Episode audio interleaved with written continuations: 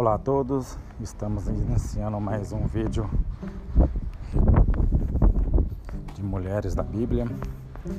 Mas antes disso, queria que você curtisse, comentasse, compartilhe com os demais amigos. Estou num, num lugar onde o vento tá demais, tá um sol forte e uma ventania bem gostosa.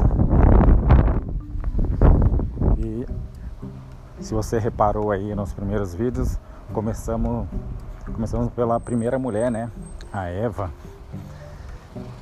deu início a essa reflexão de mulheres da Bíblia. Depois veio a Sara e agora vamos vamos iniciar a terceira mulher, Agar. Agar era uma escrava egípcia e se tornou mãe de uma criança que formaria uma grande nação. O que levou Agar a tal feito? Agar sempre dava o braço a torcer. A Bíblia conta que Sara, irada com Agar por ela ter dado um filho a Abraão e se vangloriar por isso, a tratava mal, como vimos no capítulo anterior. Se sentia superior. Então H decidiu fugir. Porém, um anjo do Senhor a mandou voltar e se humilhar.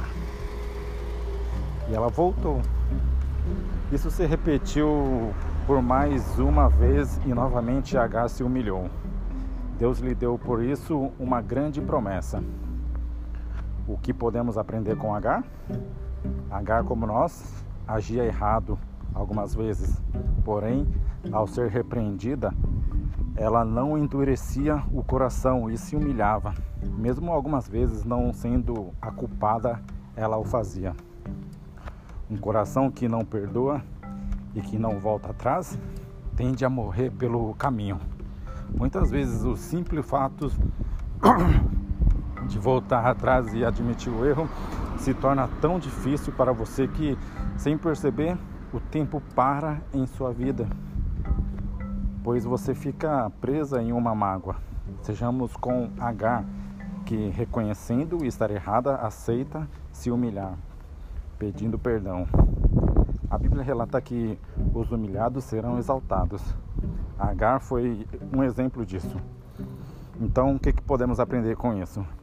Que podemos reconhecer nosso erro e voltar atrás, criar um novo caminho em nossas vidas.